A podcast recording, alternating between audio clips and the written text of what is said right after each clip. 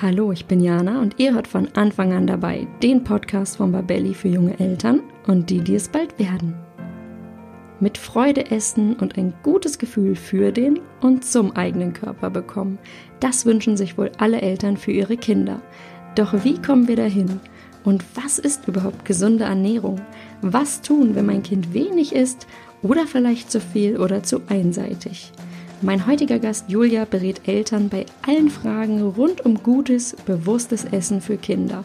Gemeinsam gehen wir in diesem ersten Teil unseres Gesprächs unter anderem der Frage nach, warum viele typische Regeln und Glaubenssätze am Essenstisch, wie fünfmal täglich Obst und Gemüse, überholt sind und wem wir in Sachen Kinderernährung wirklich vertrauen können. Hört rein und erlebt wie ich jede Menge Aha-Momente in diesem ersten Teil. Hallo Julia, wir Hallo begrüßen oder wir hören uns heute und wir haben heute ein ganz, ganz spannendes Thema. Du bist sozusagen Expertin. Es geht darum, mein Kind ist schlecht, was kann ich tun? Und damit unsere Zuhörerinnen und Zuhörer auch gleich wissen, wer du bist, würde ich dich gleich zu Anfang gerne vorstellen. Sehr gerne. also, schön, dass du erstmal da bist. Du Vielen bist, Dank, ich freue mich auch. du bist Julia, du bist Mutter eines Sohnes. Darf ich kurz fragen, wie alt dein Sohn ist? Der ist äh, fünf, fünfeinhalb, um genau zu sein. Mhm. Also mhm. zwei Jahre älter als meiner. Du hast mit deiner ehemaligen Arbeitskollegin Katharina Confidimus gegründet und ihr habt zusammen ein Beratungsangebot, wo ihr Eltern darin unterstützt, dass die Kinder hin zu einem entspannten Essverhalten und vor allem einem positiven Körpergefühl kommen. Und euer Weg ist sozusagen, dass Eltern darin begleitet werden. Und ich habe auch gelesen, ich habe mir eure Website ein bisschen angeguckt und habe mhm. da recherchiert und habe auch gelesen, und das finde ich immer total schön. Euer Angebot ist eigentlich auch aus eigenem Bedarf entstanden, weil ihr als Mütter diese Gedanken kennt, oh Gott, essen unsere Kleinen zu wenig oder zu viel oder das Richtige und sozusagen gemerkt habt, dass dieses Thema Essen nicht nur bei euch, sondern auch bei ganz vielen Familien so total unentspannt geworden ist und dagegen wollt ihr eigentlich was tun. Genau, richtig. Also zum einen natürlich den Eltern zu helfen und zum anderen natürlich, ja, dafür Sorge zu tragen, dass Kinder halt ein, ein sehr unbeschwertes Essverhalten entwickeln können. Weil mhm. häufig ist es ja von vielen Regeln, ja, überlagert, ist erst das Gemüse, dann darfst du den Nachtisch haben und so weiter. Darüber sprechen wir ja auch heute im Detail. Mhm. Und uns geht es eigentlich darum, dass Kinder sozusagen von Anfang an einfach ein sehr natürliches, unbeschwertes Essverhalten entwickeln und eben auch ihr Leben lang beibehalten, weil wir inzwischen wissen, dass das tatsächlich auch der beste Schutz ist, um ein Kind vor Übergewicht zu wappnen, äh, um es auch vor Essstörungen zu wappnen, ähm, die sich, denke ich, ja niemand wünscht für sein Kind. Ja, ich habe auch gelesen, ihr habt ein Konzept und eigentlich kann man sagen, es gibt drei Säulen. Und ich habe schon gelesen, bei euch spielen sowohl Vertrauen, aber auch eine gewisse Achtsamkeit eine ganz, ganz große Rolle. Oder ich würde fast sagen, die sind für euch entscheidender Schlüssel. Und darum geht's ja auch heute in unserer, in unserer Folge oder in unserem Gespräch. Und ich habe aber gleich zum Anfang eine Frage an dich und würde jetzt gleich richtig einsteigen. Und mhm. zwar, was bedeutet überhaupt gesunde Ernährung? Weil ich habe das Gefühl, Ernährung ist so ein Thema, gerade auch wenn es um Kinder geht, da gibt's eben ganz viele Ängste, ganz viele Sorgen und alle oder viele Familien haben so bestimmte, bestimmte Regeln, die sie sich eben erschaffen haben. Und wenn zum Beispiel kriege ich das oft mit, wenn ein Kind irgendwo anders zu Besuch ist oder so, dass dann eben gesagt wird, dürfen wir da Abendbrot mitessen und dann kommt irgendwie so von der Mama, na ja, frag erst mal lieber, was es gibt, weil wenn es jetzt Nudeln mit Würstchen gibt oder irgendwie ähm, was zu zuckriges, dann wollen wir das lieber besser nicht. Also dass da schon das sehr, sehr ernst genommen wird oder sehr aufgeladen ist. Und deswegen gebe ich diese Frage jetzt mal an dich, weil mich das natürlich auch persönlich als Mutter sehr, sehr interessiert. Ja, das ist eine sehr gute Frage und auch natürlich eine sehr, eine sehr breite Frage. Ne? Mhm. Ähm, denn ja, was bedeutet gesunde Ernährung? Ich glaube, das Erste, was so bei den meisten Menschen dann aufklappt, ja, das ist doch klar. Also ich, ich nenne jetzt mal ein Beispiel, viel Obst und Gemüse. Ne? Mhm. Es gibt ja die Deutsche Gesellschaft für Ernährung, die sagt, fünf Portionen Obst und Gemüse pro Tag müssen es sein. Ja. ja, das ist eine ganz klare Regel. Ich glaube, die hat jeder auch irgendwie schon mal aufgeschnappt. Und äh, wenn man sich diese Regel jetzt anguckt, dann ist es natürlich so, dass wir als Eltern denken, ja, fünf Portionen Obst und Gemüse, okay, das ist eine Menge. Ja. ja. Wie kriege ich diese Menge jetzt in mein Kind rein? Weil Gemüse, also Obst glaube ich schon eher, aber Gemüse zählt jetzt, wie wir wissen, nicht, nicht immer unbedingt zum Lieblingsessen von Kindern. Ja. Ist bei uns auch so, ja. Ist so. Genau. Das hat auch einen ganz einfachen Grund. Also ich mache da so einen kleinen Schlenker jetzt. Ich komme aber gleich wieder zurück zu deiner Frage, weil natürlich Kinder wachsen, ja. Mhm. Und Gemüse, das wissen wir alle, hat unglaublich wenig Kalorien, ja. ja. Was aber hinzukommt, ist, dass natürlich der Magen von so einem Kind, also wenn man zum Beispiel mit der Beikost anfängt nach einem halben Jahr, dann ist natürlich der, der kleine Babymagen noch relativ klein. Mhm reichern wir oder bieten wir dem Kind jetzt ein, ein, ein äh, Brei an, der aus Kartoffeln und Gemüse zum Beispiel besteht, ja, dann hat er natürlich relativ wenig Kalorien und das Baby, das sozusagen noch die hochkalorische Milch, die Muttermilch oder die Formulamilch gewöhnt ist, ja, das, das schmeckt vielleicht diesen Brei und instinktiv denkt es, mein Gott, sie wollen mich verhungern lassen, ja. ja. Von diesem Brei kann das Baby ja sehr wenig nur essen, ja, dann ist der Bauch voll, dann spürt es Sättigung und isst nicht mehr weiter. Nur es hat dann im Endeffekt auch sehr wenig Kalorien aufgenommen. Ja. ja. Ja, Obst und Gemüse haben viele Vitamine, aber wir dürfen nie vergessen, dass Kinder davon nicht so viel essen können. Deswegen ist es eigentlich ganz natürlich und eigentlich auch richtig, dass sie eher sozusagen Lebensmittel bevorzugen, die ihnen schnell viel Energie liefern. Ja. Mhm. Also fünf Portionen Obst und Gemüse, um darauf nochmal zurückzukommen, das ist die Regel, die wir kennen. Und es gibt aber tatsächlich viele Menschen, denen das einfach nicht gut bekommt. Also mhm. die von viel Rohkost Blähungen bekommen, die da Bauchschmerzen von bekommen. Und gerade bei Rohkost und Obst und Gemüse ist es so, dass das wissen halt viele auch nicht. Im, im Apfel zum Beispiel, das ist ein sehr prägnantes Beispiel. Es gibt ja diese Regel, noch eine weitere Regel, den Apfel esse ich am besten nur mit Schale, weil direkt unter der Schale sitzen ja die meisten Vitamine. Ja, ja die Regel kenne ich natürlich auch. Mhm. Ah, hast du auch schon mal was von gehört? Es gibt ja. viele Eltern, die mir sagen, also ein ungeschälter Apfel, äh, nee, Entschuldigung, ein geschälter Apfel ist für mich irgendwie ein ungesundes Lebensmittel. So, ich mhm. kann doch die Schale nicht abschneiden. Was viele nicht wissen, ist, dass in dieser Apfelschale sind natürliche Wachse enthalten. Das ist ein ganz natürlicher Stoff, den die Natur dem Apfel mitgegeben hat, damit er nicht so schnell austrocknet und damit er sozusagen ähm, auch vor Druckstellen gut geschützt ist. Das heißt, das ist, wenn man so will, ein natürlicher Konservierungsstoff der Natur. Dieser Apfelwachs in der Schale äh, ist aber ein Stoff, den nicht viele Menschen gut verstoffwechseln können. Ja, mhm. das heißt, wenn mein Körper mit diesem Apfelwachs nicht gut zurechtkommt, dann kann es sein, dass mir der Apfel mit Schale Bauchschmerzen bereitet. Ja. Mhm. Und in diesem Fall, und da kommen wir wieder zurück zum Thema, was ist eigentlich eine gesunde Ernährung, ist der Apfel mit Schale für mich kein gesundes Lebensmittel, weil mein Körper kommt sozusagen mit einem Bestandteil des Apfels nicht gut zurecht. Und es gibt tatsächlich einen dokumentierten Fall von einem Mann, der einen sehr gesunden Lebensstil geführt hat, sprich der hat sehr viel Sport gemacht, sehr viel Rohkost gegessen, hat keinen Alkohol getrunken, hat sich, hat weitestgehend auf Fleisch verzichtet. Und der ist über eine Routineuntersuchung im Krankenhaus hat man festgestellt, dass er eine Fettleber entwickelt hat. Und mhm. die Ärzte standen so ein bisschen vorm Rätsel im Sinne von, wie, wie kann das sein? Also ja, an, wenn wir uns sozusagen ihren Lebensstil anschauen, dann können wir uns gar nicht erklären, weshalb sie sozusagen diese, diese Fettleber entwickelt haben. Ja. Und dann hat man ihm, ähm, hat man ihn genauer untersucht und festgestellt, dass in seiner Leber tatsächlich diese Apfelwachse abgelagert waren. Mhm. Und man hat ihn dann gefragt, wie viele Äpfel haben sie dann gegessen? Ja, so zwei, drei pro Tag. Mhm, mit oder ohne Schale? Ja, immer mit. Schale hat er dann gesagt, ich schneide ich doch nicht ab. Da sind ist doch ja so die, gesund. Mhm. Genau, da sind doch die meisten Vitamine direkt unter der Schale. Und dann hat man sozusagen, äh, dann hat man ihn gefragt, naja, und wie ist Ihnen denn der Apfel bekommen oder diese zwei, drei Äpfel pro Tag? Und dann hat er gesagt, ja, überhaupt nicht gut. Also ich hatte Bauchkrummeln, ich hatte immer das Gefühl, so wie man manchmal sagt, boah, da habe ich lange was von, ja. Also irgendwie, das hat so gedrückt im Bauch. Und was mhm. ist passiert?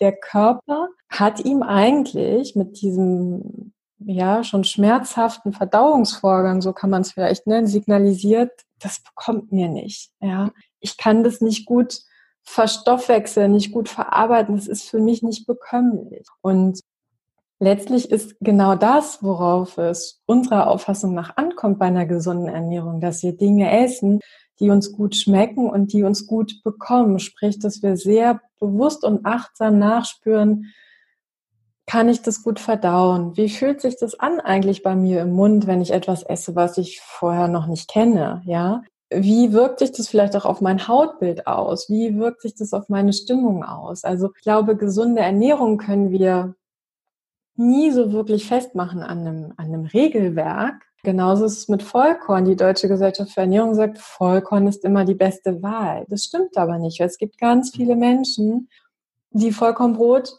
beispielsweise nicht gut verdauen können. Ja, ja, Wo, wo man merkt, der Darm hat da einfach unglaublich viel zu tun. Es kommt zu Bauchschmerzen, nachdem man Vollkornbrot gegessen hat. Und dann kann Vollkornbrot an der Stelle für diese Menschen kein gesundes Lebensmittel sein, weil der Körper sagt, das bekommt mir nicht. Und natürlich, wir erleben viele Eltern, die sagen, ja, aber mein Kind isst nur Weißbrot. Das kann mhm. doch nicht gesund sein. Ja. Und da ist tatsächlich, da beginnt unsere Arbeit, indem wir sagen, warum nicht? Natürlich kann das gesund sein, wenn das Vollkornbrot für dein Kind, wenn es deinem Kind Bauchschmerzen macht. Das bedeutet nicht, dass man von Anfang an nur das Weißbrot anbietet, sondern es kommt schon darauf an, dass Kinder ganz viele verschiedene Dinge angeboten bekommen, was tatsächlich für sie aber gesund ist.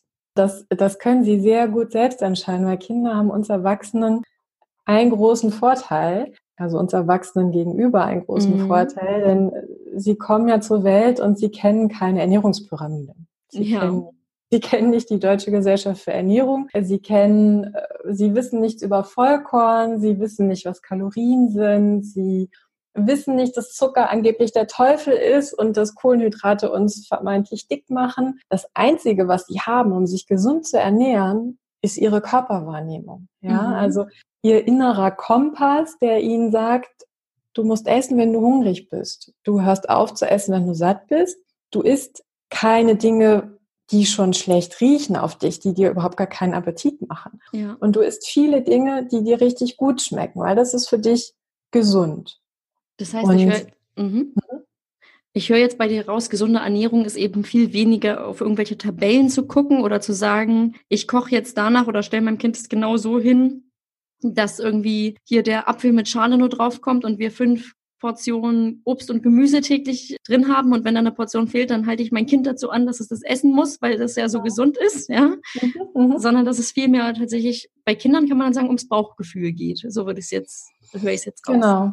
Ja. Genau, richtig. Bei Kindern geht es ums Bauchgefühl, ja, weil sie eigentlich auch keinen anderen Kompass haben als sozusagen ihr Bauchgefühl, ja, um sich gesund mhm. zu ernähren. Und ich, ich äh, sage Eltern auch häufig schon sozusagen das, das, was ich jetzt eben aufgezählt habe, Hunger, Sättigung, Appetit und Bekömmlichkeit, ja, aber auch Abneigung bestimmt gegenüber bestimmten Lebensmitteln. Ich weiß nicht, ob du ein Lebensmittel hast, vielleicht eine Gemüsesorte, die du einfach nicht essen kannst, weil ja. es vielleicht, was ist das bei dir? Erbsen.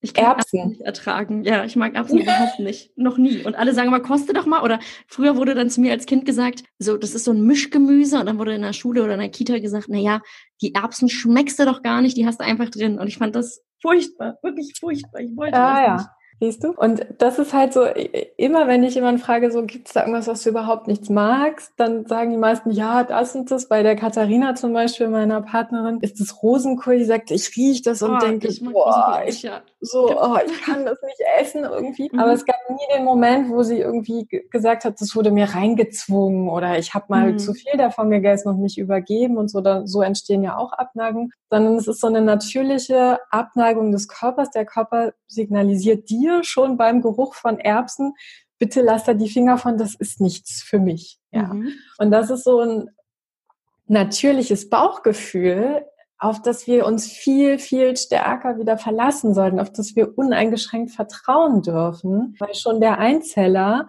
hatte natürlich einen sehr unkomplizierten Stoffwechsel, weil es war ja nur eine Zelle, die sich versorgen musste, aber schon der Einzeller musste sozusagen dafür Sorge tragen, dass er nicht Dinge zu sich nimmt, die ihm schaden. Ja. ja. Und alle anderen Lebensformen haben sich daraus entwickelt. Das heißt, Hunger, Sättigung spüren, Appetit, Bekömmlichkeit, Abneigung spüren. Das ist, wir sprechen sozusagen von unserer natürlichen Körperintelligenz oder von unserer natürlichen Innensteuerung. Das ist die älteste Intelligenzleistung des Menschen. Das ist die Intelligenzleistung, die sich am längsten ausgebildet hat. Nur leider ist es tatsächlich heute so, dass dieses diese natürliche Körperintelligenz, dieses Gespür, was brauche ich, was tut mir gut, was schmeckt mir gut, wo habe ich eine hohe, hohe Bekömmlichkeit, dass das komplett überlagert wird von so, von so einem starren Regelwerk wie fünf Portionen Obst und Gemüse, immer nur Vollkorn, den Apfel immer mit Schale. Und ganz schlimm ist ja ein Thema oder ganz groß ist ja ein Thema, nämlich das Thema Zucker, ja, dass viele mhm. Eltern sagen, also wir leben komplett zuckerfrei. Ich erlebe Eltern, die sagen, also wenn mein Kind naschen möchte, dann kriegt es Obst. Ich habe ihm erklärt, Zucker ist ungesund und so weiter. Und ich kann mir vorstellen, dass viele Zuhörer jetzt sagen, ja, natürlich, also ist doch auch völlig richtig, ja. Mm. Bei mir mhm. gehen da inzwischen ganz viele Alarmglocken an, weil es eben, sobald wir anfangen, den Kindern zu erklären, was gesund oder ungesund für sie ist, fangen wir an, sie sozusagen kognitiv zu beeinflussen, was mhm. dazu führt, dass sie sich natürlich weniger spüren. Wenn ich dem Kind immer wieder sage,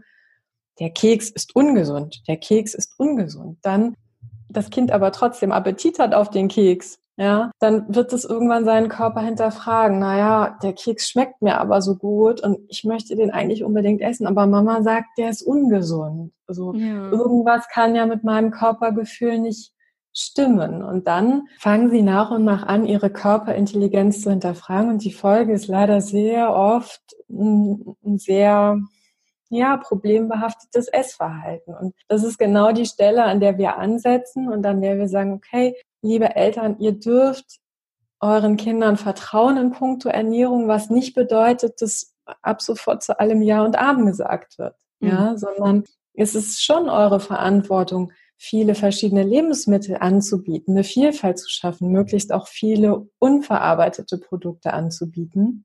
Aber was euer Kind dann isst und wie viel es isst, das kann es sehr gut selbst entscheiden. Und auch wenn es heißt, der Brokkoli ist total gesund. Wenn ein Kind Brokkoli ablehnt und das hat ganz oft nichts damit zu tun, dass das Kind, dass wir denken, ach, das ist aber unerzogen und das probiert nicht mal und so weiter, sondern wir erkennen schon am Geruch, so wie du mit den Erbsen oder die Katharina mit dem Rosenkohl, wir erkennen schon am Geruch, ob uns ein Lebensmittel gut bekommt oder nicht. Ja, okay, also das heißt, dieses Elternmantra, naja, du musst wenigstens mal kosten und dann musst du es ja nicht aufessen, ist eigentlich auch schon Quatsch, weil sobald mein Kind riecht und sagt, bah, das will ich nicht. Also mein Kleiner ist tatsächlich so, der riecht das dann, dreht den Kopf weg, kräuselt so die Nase und sagt, bäh.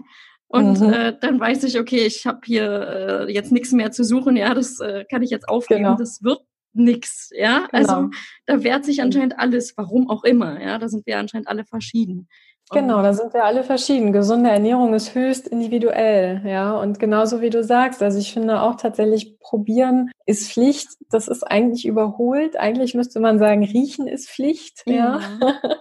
Ähm, also bei uns wird auch ganz oft an neuen Dingen gerochen und ich kann Eltern immer nur wieder den Tipp geben, wenn wir selber mal überlegen, es würde uns jemand eine komplett exotische Frucht auf den Tisch stellen, die wir noch nie gesehen, gerochen oder geschmeckt haben. Mhm. Was wäre dein erster Impuls, Jana? Wenn da was komplett Neues steht, würdest du sofort zulangen? Eine große ich, Menge? Ich würde vermutlich auch erstmal mir das Ganze ertasten, erriechen und schauen, ich würde auch, das ist ja auch so ein Bedürfnis, ne, vorher zu wissen, wie das jetzt ungefähr schmeckt, was da auf mich zukommt. Also genau, also von daher kann genau. ich das mit dem Riechen auch von mir selber äh, bestätigen. Also genau. zum Beispiel gestern wurde hier auch gekocht und dann hat es so komisch nach Essig gerochen. Und ich dachte, was mhm. ist das denn? Das ist ja irgendwie, riecht es irgendwie bedrohlich und überhaupt nicht wie das, was ich unter einer Tomatensauce verstehen würde. Was ist denn hier schief gelaufen? also wir hatten hier ja. gestern einen kleinen Kochunfall, muss ich dazu sagen. Okay, ja, das war wirklich eins der furchtbarsten Essen, was, was, was je serviert wurde. Ich würde es mal auf die derzeitige Zeit schieben und alle sind ein bisschen erschöpft, so ungefähr. Also es war wirklich ja. furchtbar.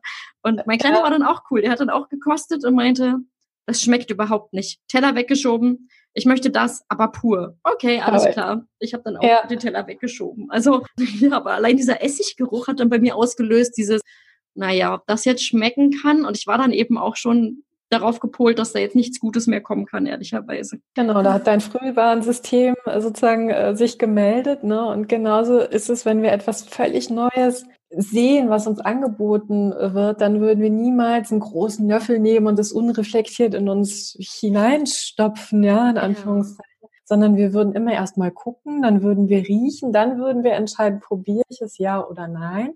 Und dann würden wir, und das tun Kinder auch, und das ist immer sehr spannend. Also ich hatte hier mit meinem Sohn vor einer Weile, ich hatte immer Wassermelone angeboten und dann habe ich irgendwann gedacht, ach, ich kaufe mal eine Honigmelone. Ja. Mhm. Und er kannte aber bisher nur Wassermelonen. Und dann habe ich diese Melone aufgeschnitten und die riecht ja auch so sehr süß und so ein bisschen verführerisch ja schon fast. Und dann sagte er halt, so wie Kinder es häufig tun, ich will aber Wassermelone. dann habe ich gesagt, die habe ich nicht, aber das ist auch Melone und die schmeckt auch sehr lecker. Und dann ist natürlich immer wichtig, dass wir auch als Vorbild vorangehen und sagen, okay, also mir schmeckt sie sehr gut, ja, dass man da aber auch ehrlich ist, also dass man nicht Dinge isst und dann so ein bisschen überhöht darstellt im Sinne von, hm, der Brokkoli schmeckt mir so lecker, obwohl wir irgendwie selber so denken, oh, eigentlich nicht, ne? weil das durchschauen Kinder sehr schnell. Ja. Ähm, aber Honigmelone, ich esse sie unglaublich gerne. Habe gesagt, also mir schmeckt sie sehr gut. Ich will aber Wassermelone. Habe ich gesagt, muss mal aufpassen, wir haben im Moment keine Wassermelone, aber wie wäre es, wenn wir einfach mal zusammen an der Honigmelone riechen? Und das haben wir dann gemacht. Und dann ist es wirklich immer spannend zu sehen, die Kinder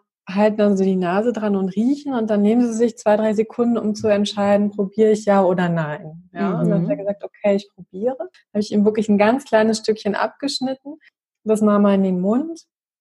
Und dann merkt man auch, dann vergehen wieder so ein paar Sekunden, dann wird so ein bisschen gekaut und ganz vorsichtig, wie fühlt sich das an im Mund? Dann schlucken die Kinder das runter und dann kommt die Entscheidung, ja, mehr oder nein. Mhm. Und beides ist für mich immer gleichermaßen okay. In dem Fall war es, ja, ich möchte mehr, hat am Ende tatsächlich die ganze Schüssel gegessen und mhm. ist es bis heute auch immer noch sehr, sehr gerne. Den Unterschied macht natürlich, hätte ich jetzt gesagt, doch, du probierst. Es wird probiert. Wäre natürlich dieses Lebensmittel auch schon ein bisschen für ihn so ein bisschen mit Zwang assoziiert gewesen. Mhm. Oh, ich muss das jetzt essen. Und das ist natürlich etwas, wo wir Kindern dann auch so ein bisschen die Lust auf Neues und vielleicht auch auf gesunde Dinge nehmen, weil meistens sind ja die gesunden Dinge die, die wir ja häufiger mit so einem Zwang verknüpfen, ne? was dazu ja. führt, dass eigentlich die gesunden Lebensmittel in der Gunst der Kinder so ein bisschen sinken, absinken. noch weiter sinken im Zweifel. Mhm. Genau. Das heißt, wir tun ihnen eigentlich keinen Gefallen, wenn wir, wenn wir probieren zur Pflicht machen oder wenn wir ihnen immer wieder erklären, wie gesund das doch ist. Mhm. Wir tun ihnen eigentlich den größten Gefallen, wenn wir vielfältige Dinge anbieten, sie riechen lassen, aber niemals Zwang ausüben oder Kontrolle oder Druck und dann die Kinder einfach dabei begleiten, zu erspüren, was ihnen gut schmeckt und gut bekommt. Ich finde, das klingt erstmal total super. Ich merke aber gerade, wenn ich dir so zuhöre, dass ich, und ich würde mich da als relativ locker und insgesamt gelassen beschreiben. Und selbst ich merke aber, dass das manchmal sehr schwierig ist, da irgendwie nicht zu, zu doch eine gewisse Kontrolle zu, zu versuchen auszuüben oder das Kind zu bewegen zu dem vermeintlich gesünderen Weg, ja. Mhm. Und ich finde, das ist auch eine super Überleitung, denn wir haben ja zusammen im Vorfeld uns ein bisschen mit der Frage beschäftigt, was sind so typische Elternsorgen rund ums Thema Essen. Mhm. Und da haben, haben wir was, haben wir ein paar Fragen, typische Phänomene, Konfliktsituationen einfach, einfach gesammelt. Und ich würde jetzt mit dir gerne diese häufigen Fragen einfach mal dir stellen und mal würde mich interessieren, was du dazu zu sagen hast, weil ich kenne davon mhm. einige auch selbst, sehe es auch in meinem Umfeld immer wieder. Weil auch wenn wir alle verschieden sind, ich glaube, mit Kindern gibt es immer wieder die gleichen Sachen, die wir als Erwachsenen denken, die jetzt wichtig und gut sind, die aber unsere Kinder nicht immer 100 Prozent mit uns teilen, diese, diese mhm. Ansichten. Was ich ganz häufig beobachte, das ist gar nicht so unser Problem, aber ich sehe es viel, das ist das Thema Wenigesser. Also, dass Eltern meinen, ihr Kind ist zu wenig und vor mhm. allem zu den Hauptmahlzeiten eben sehr, sehr wenig. Dafür wollen dann aber die Kleinen eben ständig zwischendurch irgendwie Snacks essen oder ständig zwischendurch einen kleinen Hubs. Und mhm. da wäre meine Frage, wie können wir denn als Eltern damit umgehen, wenn wir so ein wenig Esser haben und sagen, boah, wir können jetzt doch aber nicht hier, weiß nicht, drei Hauptmahlzeiten und zwei Snacks machen und zwischendurch nochmal zehnmal hier irgendwie das Kind ständig futtern lassen, ja? Also ich glaube, da kommen zwei Dinge zusammen. Zum einen wenig Esser im Sinne von immer nur kleine Portionen oder mhm. wenig Esser im Sinne von mein Kind isst fast gar nichts. Ne? Ich also meine jetzt kleine Portionen sozusagen. Also genau. winzige Häppchen und dafür aber ständig winzige immer Häppchen. Wieder, ne? Mhm. Ja, also ich glaube, auch das ist sozusagen entscheidend davon abhängig, was bekommt meinem Kind gut. Ich weiß nicht, vielleicht erinnerst du dich, dass man früher ja gesagt hat, sozusagen, viele kleine Mahlzeiten sind gut. Ja, ja das war, war, ja ganz lange eine Empfehlung. Ne? Jetzt sind wir wieder bei dem Regelwerk. Und heute heißt es ja, man soll möglichst lange Pausen irgendwie zwischen den Mahlzeiten einhalten, also vier bis fünf Stunden mindestens, damit sich der Blutzuckerspiegel wieder normalisiert. Ne? Also ja auch da sieht man, das ist wie mit dem Ei. Das war früher irgendwie Todsünde wegen Cholesterin und heute sagt man, das Ei kann man essen, so viel wie man will. So, ja, genau, ne? weil Proteine ja jetzt der Hit sind, ne? Weil Kohlenhydrate genau. sind böse. Genau. Also ich finde, hier ist halt auch wirklich entscheidend, wie wie geht's dem Kind und fühlt es sich wohl mit vielen kleinen Mahlzeiten? Wenn ein Kind damit gut zurechtkommt, dann finde ich das völlig in Ordnung. Wenn andere Kinder lieber große Mahlzeiten essen, dann ist es genauso in Ordnung. Entscheidend ist immer, wie geht's dem Kind und wie hoch ist die Bekömmlichkeit. Mir zum Beispiel bekommt es überhaupt nicht gut, viele kleine Mahlzeiten zu essen. Mhm. Ich merke, dass ich, also mir geht's dann einfach nicht gut. Das war aber auch etwas, was ich erst lernen musste, ja, sondern bei mir ist es tatsächlich besser, wenn ich warte, bis ich wirklich einen klaren Hunger spüre und dann auch viel esse und dann kann ich auch längere Pausen zwischendurch machen. Ja, also mhm. ich finde so dieses, mein Kind möchte ständig futtern, das muss per se nichts Schlechtes sein. Ich würde Eltern den Tipp geben, darauf zu achten, ist das Kind wirklich, weil es körperlich hungrig ist? Also mhm. ist da wirklich Hunger im Spiel? Oder wird da gerade ein anderes Bedürfnis mit Essen irgendwie kompensiert? Sprich, ich weiß gerade nichts mit mir anzufangen, mir ist langweilig, mhm. dann esse ich mal einen kleinen Snack. Das ist etwas, was wir, äh, ja, was wir äh, tunlichst oder was wir sozusagen verhindern sollten. Ja, da ist von Eltern eine große Achtsamkeit gefragt. Ja. Also ist körperlicher Hunger im Spiel. Und kann sich das Kind sozusagen seiner Mahlzeit auch mit Ruhe und Achtsamkeit widmen. Ne? Dass Essen eben nicht zur Gewohnheit wird, beispielsweise im Auto, wenn man immer im Auto einen Snack dabei hat, ja, mhm. dann dann essen die Kinder nicht, weil sie Hunger sind. Also es ist nicht die Innensteuerung, die das Signal gibt, sondern dann essen sie aus der Gewohnheit heraus, ich steige ins Auto und im Auto gibt es immer was zu essen. Ja. Ja. Insofern, ich würde trotzdem Familien immer empfehlen, bei festen Essenszeiten zu bleiben. Ich finde das richtig und auch wichtig, weil da kommt man als Familie zusammen und verbringt irgendwie gemeinsame Zeit. Und auch wenn ein Kind zwischendurch gerne snackt, kann man trotzdem an, an festen Essenszeiten festhalten. Ich sitze auch häufig am Esstisch und esse nichts. Mein Sohn ist manchmal auch nichts. Und trotzdem kommen wir zusammen und genießen irgendwie diese Zeit. Mhm. Genau. Jetzt ist die Frage für mich, wenn ich sage, mein Kind bekommt es gut. Also ich sehe sozusagen, meinem Kind tut es erstmal anscheinend ganz gut, der ist damit vollkommen glücklich und zufrieden. Mhm. Aber wie unterscheide ich denn ob das jetzt wirklich die Gewohnheit ist, also klar, es gibt bestimmte Muster, da ist es leichter vielleicht zu sagen, oh, immer wenn wir das und das tun, dann kommt dann die Frage eigentlich, also bei meinem Kleinen ist es so, wenn wir den Fernseher ausmachen, wenn sozusagen diese Fernsehzeit mal um ist oder so, mhm. und er findet es dann nicht cool, dann ist die nächste Frage, wenn er das dann hingenommen hat, so, oh, der Fernseher ist jetzt aus, darf ich was essen?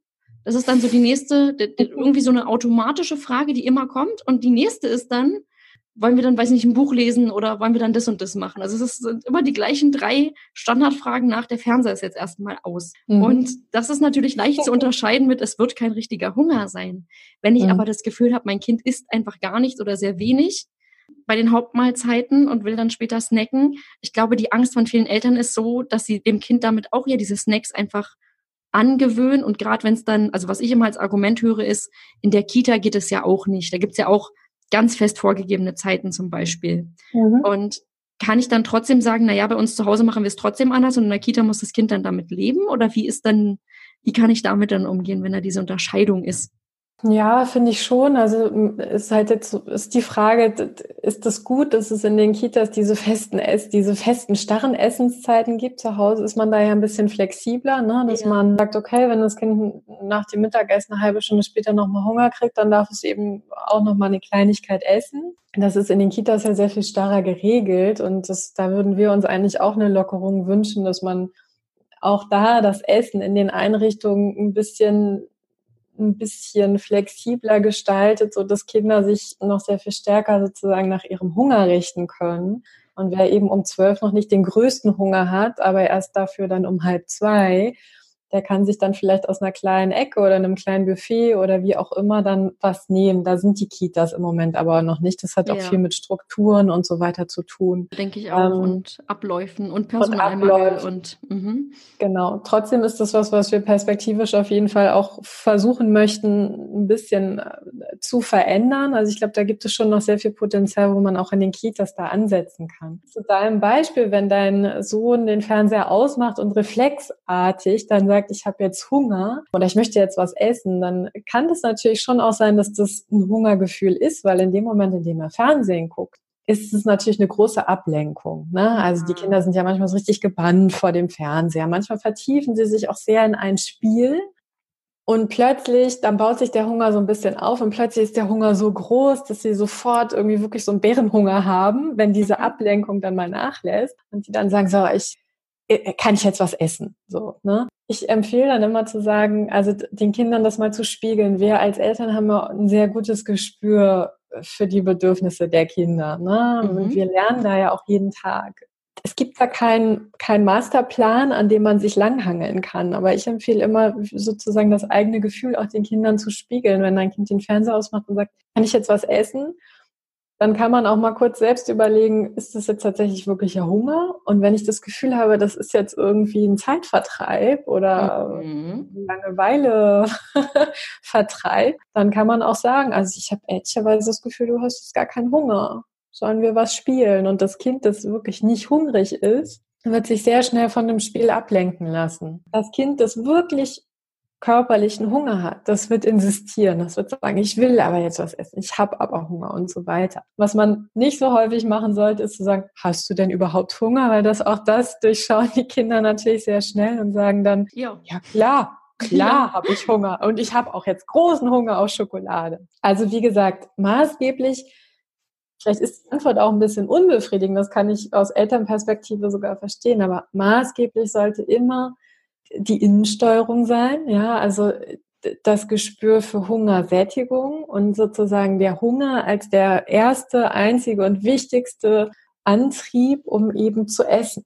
Gibt es da irgendwas ganz Konkretes, was Eltern dabei helfen kann oder wo sie das Gefühl haben, sie sind sich einfach unsicher und die Kinder sind ja eben, wie du gerade meinst, wenn ich sage, hast du denn Hunger oder hast du großen Hunger, dann kommt ja, na klar, ich habe einen mhm. Riesenhunger, einen Bärenhunger genau. auf Schokolade. Ich muss ganz viel Schokolade essen, Mama. Und da sind die Eltern dann natürlich nicht so von überzeugt, ja. Und die Frage ist also, wie kann ich denn auch meinem Kind dabei helfen, dass es dafür ein Gespür Gespür bekommt, gerade wenn es noch sehr klein ist? Also ich glaube, das wird leichter, je älter die Kinder werden. Ich glaube, was wichtig ist, das, ist, dass wir selber quasi auch mit vorangehen als Vorbild und uns auch wieder zurückbesinnen auf unsere Hungersättigungsregulation. Wenn die Mama mal am Tisch sitzt und nichts isst, wird es dem Kind auffallen und das Kind wird fragen, warum isst du nicht? Ja, weil ich keinen Hunger hat. Das ist mir mit meinem Sohn so passiert und das hat zu einem unglaublichen Aha-Moment geführt, weil er mir dann so einen riesigen Spiegel vorgehalten hat und gesagt hat, aber du musst doch zumindest probieren. Und da war er erst drei Jahre alt. Und dann habe ich gedacht, ja klar, das ist ein Satz, den habe ich ihm auch schon hunderte Male gesagt, du musst doch zumindest probieren. Mhm. So, es ist doch jetzt Essenszeit, du musst doch jetzt essen. Er insistierte dann und sagte, komm, also wenigstens hier ein Stück, irgendwie eine Pommes, musst du doch. Und da habe ich gesagt, und da, da habe ich auch eine klare Grenze gezogen, habe gesagt, du, ich,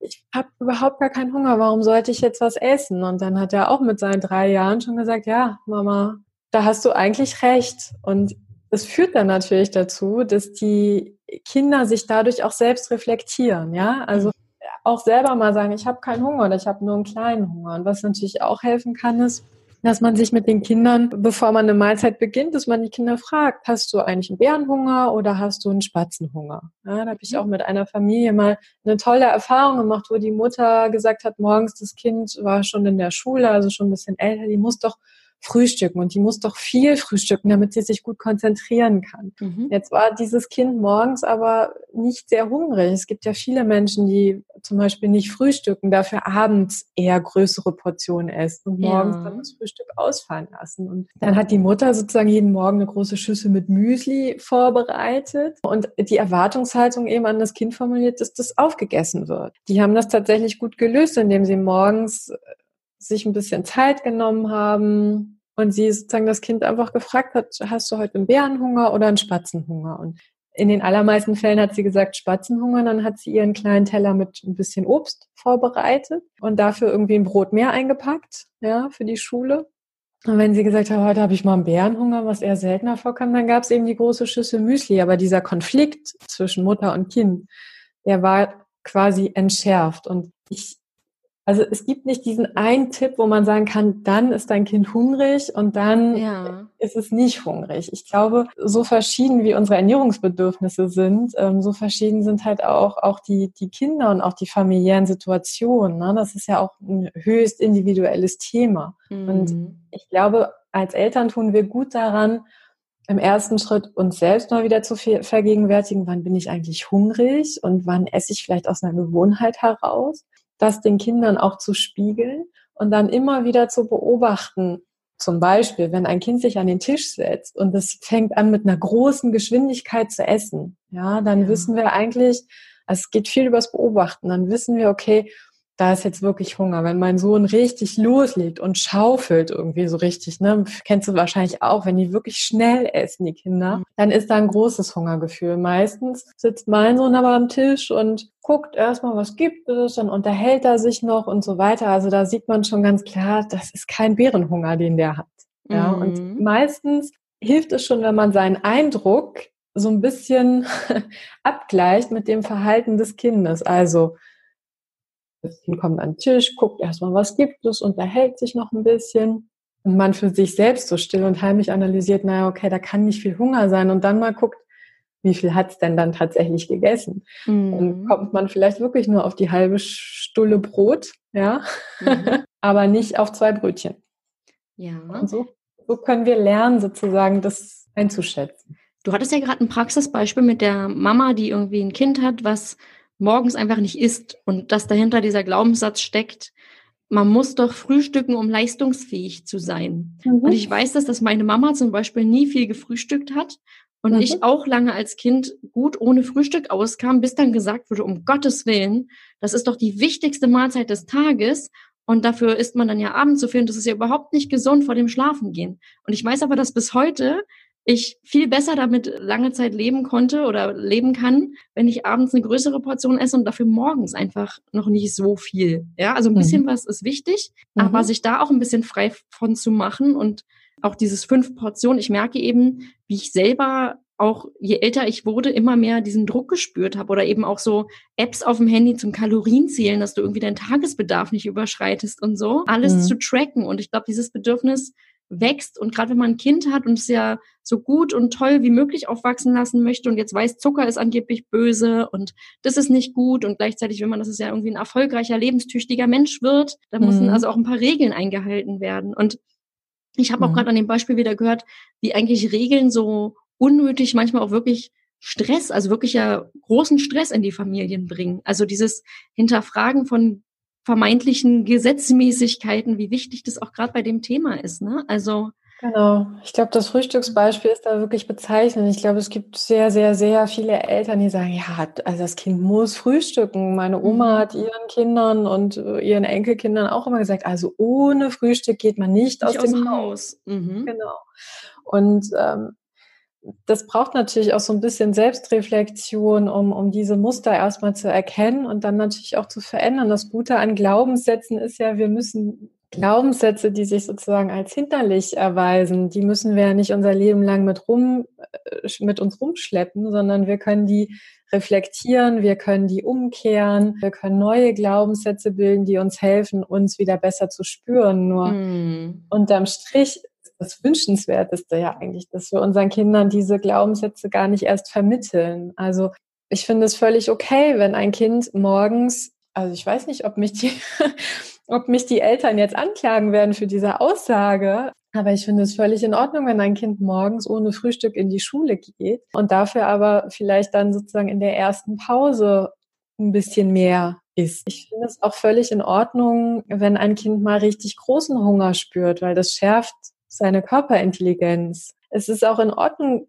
wenn Kinder mal zu viel essen und wir das Gefühl haben und sie das Gefühl haben, oh Gott, der Bauch, der drückt jetzt unangenehm. Wenn wir die Kinder an der Stelle auffangen und eben auch auf Augenhöhe und empathisch begleiten. Wenn wir natürlich sagen, habe ich dir doch gesagt, das ist zu viel.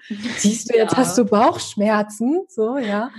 Dann helfen wir ihnen natürlich nicht. Ja, ja klar. Wir helfen ihnen aber, indem wir sagen, oh, war es zu viel, du, oh, das kenne ich. Manchmal schmeckt so lecker, da isst man so viel. Ja, und dann drückt der Bauch halt der so ein bisschen mit. Genau, mhm. sollen wir beim nächsten Mal einfach ein bisschen weniger probieren. So. Und das sind alles Erfahrungen, die sich einprägen, ja, zu spüren, wann ist es zu viel, zu spüren, wann habe ich richtig großen Hunger. Und diese Erfahrungen helfen halt unseren Kindern auch, ja, ihre Hunger, ihre Hunger- und Sättigungssignale einfach besser wahrzunehmen und besser einschätzen zu können. Und das ist eigentlich das, worauf es ankommt bei einer gesunden Ernährung für Kinder, dass wir ihnen helfen zu verstehen und zu lernen, dass ihr Körper eigentlich der beste Ernährungskompass ist, den sie haben. Und mhm. ich finde, also wir, wir, richten uns ja an, an, an, an Mütter, an Eltern und du bist ja auch Mutter. Und ich glaube, diese Situation der Geburt, wenn man sich das nochmal so vor Augen führt, dieses Baby, was irgendwie so komplett perfekt ja, zur Welt kommt, was irgendwie was Hände hat, die greifen, mhm. was Augen hat, die irgendwie in die Welt blicken. Dieses Kind kommt zur Welt und es hat halt so dieses erste instinktive Bedürfnis, Nahrung aufzunehmen, ja, zu trinken. Und ich finde es immer irgendwie wieder faszinierend und ich merke auch, dass zu dieser Situation haben ja Eltern auch eine sehr emotionale, also da kann sich jemand, jeder ja sehr emotional wieder zurückversetzen in diese Situation. Mhm. Und das ist der Moment, in dem dieses Wunderwerk Körper eigentlich ja anfängt, sich ja auszubilden, beziehungsweise es ist eigentlich schon da. Alles, schon was, da, ja. genau, alles, was wir für eine gesunde Ernährung brauchen, ist in uns veranlagt. Nur Regeln, Gebote, Verbote, Belohnung, Bestrafung, Gewohnheiten, emotionales Essen, all diese Dinge überlagern halt dieses Wunderwerk. Und wir sind mit Confidimus eigentlich angetreten und haben gesagt, hey, wir müssen dieses, diese Innensteuerung wieder stärken und wir müssen uns genau angucken, welche Faktoren wirken sich negativ aus auf dieses Wunderwerk und die müssen wir sozusagen eliminieren, wenn man so möchte. Die müssen wir wieder in den Hintergrund drängen und dazu gehört eben starker Gesundheitsfokus. Dazu gehören aber auch Gewohnheiten. Dazu gehört auch Kontrolle. Also es gibt mhm. so zehn Faktoren, die wir da erarbeitet haben und wir setzen halt bei jeder Familie sehr individuell da an, wo die eben ihre, ja, ihre Herausforderungen haben. Ne? Darf ich aber so provokativ sagen, mhm. dass man, dass ihr, also dass Eltern meistens die Probleme haben und nicht die Kinder. Also dass sozusagen die Eltern die Hilfe, die Unterstützung brauchen, um unbefangener ans Thema zu gehen und wirklich auf ihre Kinder zu schauen und zu sagen, okay, das genau da, da ja. ist vielleicht irgendwas äh, läuft da gerade zwar nicht richtig, aber es liegt nicht daran, dass mit meinem Kind irgendwas falsch ist, sondern weil vielleicht irgendwelche Glaubenssätze da uns gerade das Leben schwer machen oder unnötig Konflikte herbeiführen oder meine eigenen Kindheitserfahrungen, die vielleicht negativ waren, einfach übertragen werden hier gerade durch mich oder irgendwie, genau, das, das höre ich gerade ganz doll raus. Genau, wobei ich möchte, also was ich ganz klar sagen möchte, ist, dass ich dass wir da niemanden irgendwie für verurteilen. Und es geht mhm. auch nicht darum, irgendwie den Eltern da irgendwie Schuld zuzusprechen oder ja. zu sagen, ihr macht da irgendwie alles falsch. Darum geht es,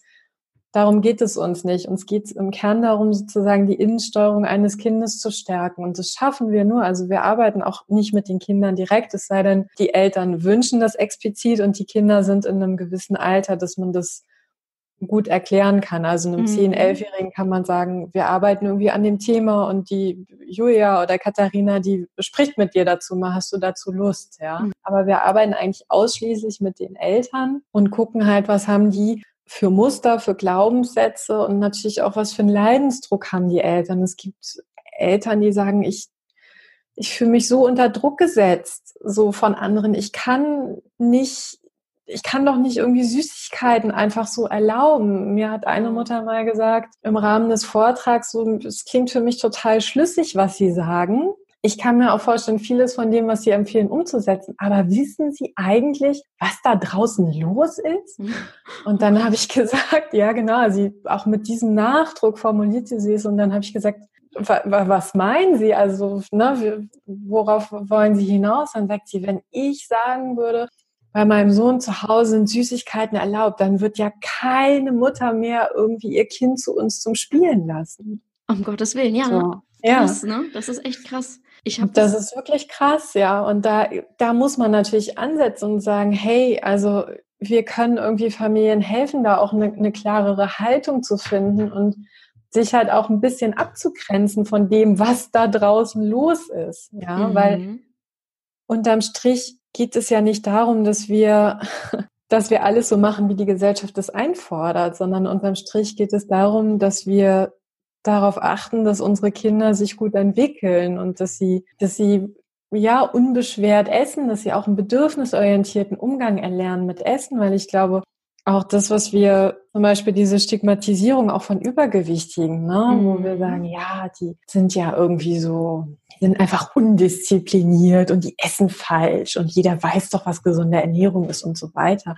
Mhm. Ich bin mir ganz sicher, dass Übergewicht keine Folge ist von, die Menschen essen nur noch Zucker und Fertiggerichte, sondern es ist ganz oft das Problem von, von emotionalem Essen, ja, dass ja. einfach sozusagen in früher Kindheit schon nicht gelernt wird, wie man bedürfnisorientiert ja, mit, mit, mit, mit Essen umgeht.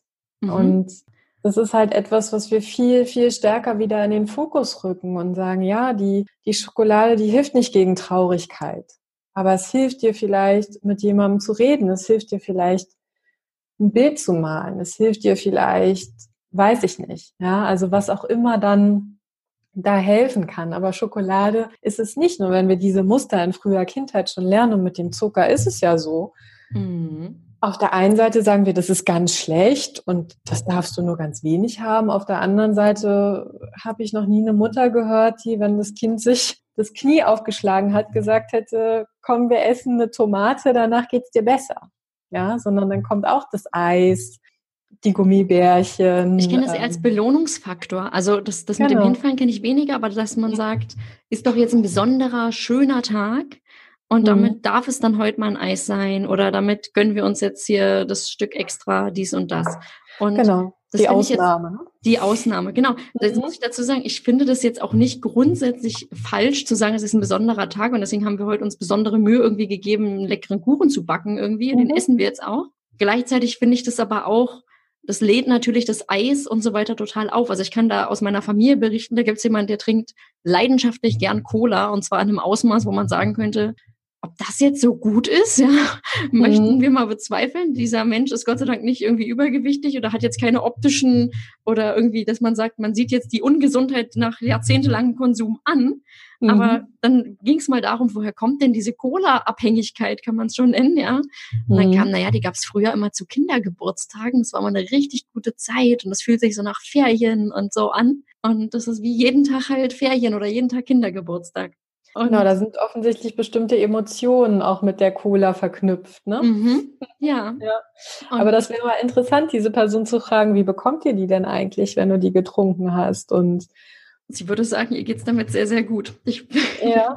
ja. Das ist übrigens auch das Ding, also ich merke das bei mir und ich sehe das auch bei meinem Kleinen. Wir können, also wir haben so, wir vertragen relativ vieles und wir können sehr, sehr fettig essen und trotzdem sehr zuckrig. Also wir können, das, das geht uns danach nicht schlecht, wo andere Leute wahrscheinlich sagen würden, boah, das ist ja mhm. absolut furchtbar. Und mhm. wenn dann jemand zu uns kommt und sagt, na Mensch, fühl doch mal endlich hinein, wie geht's dir denn? Dann sagen wir halt ganz häufig, ja super. Also das ist dann irgendwie auch so, das, das bringt ja die Menschen, glaube ich, etwas zum Verzweifeln, zum die dann eben sagen, fühl dich, mhm. fühl mal in dich hinein und ich fühle mich halt mhm. gut. Und schon nach diesem ersten Teil des Gesprächs mit Julia habe ich jede Menge gelernt und vor allem die Erkenntnis mitgenommen, wenn es etwas gibt, was nicht an den Familientisch gehört, dann sind das Druck und Kontrolle. Hört unbedingt rein in Teil 2 mit mehr Elternfragen und Antworten zu heiklen Themen wie Zuckersucht oder Druck durch Dritte und erfahrt, wie intuitives Essen auch in der heutigen Zeit aussehen kann. Wenn euch der Podcast gefallen hat, dann abonniert ihn bei iTunes, Spotify oder wo auch immer ihr uns zuhört, um keine neuen Folgen mehr zu verpassen.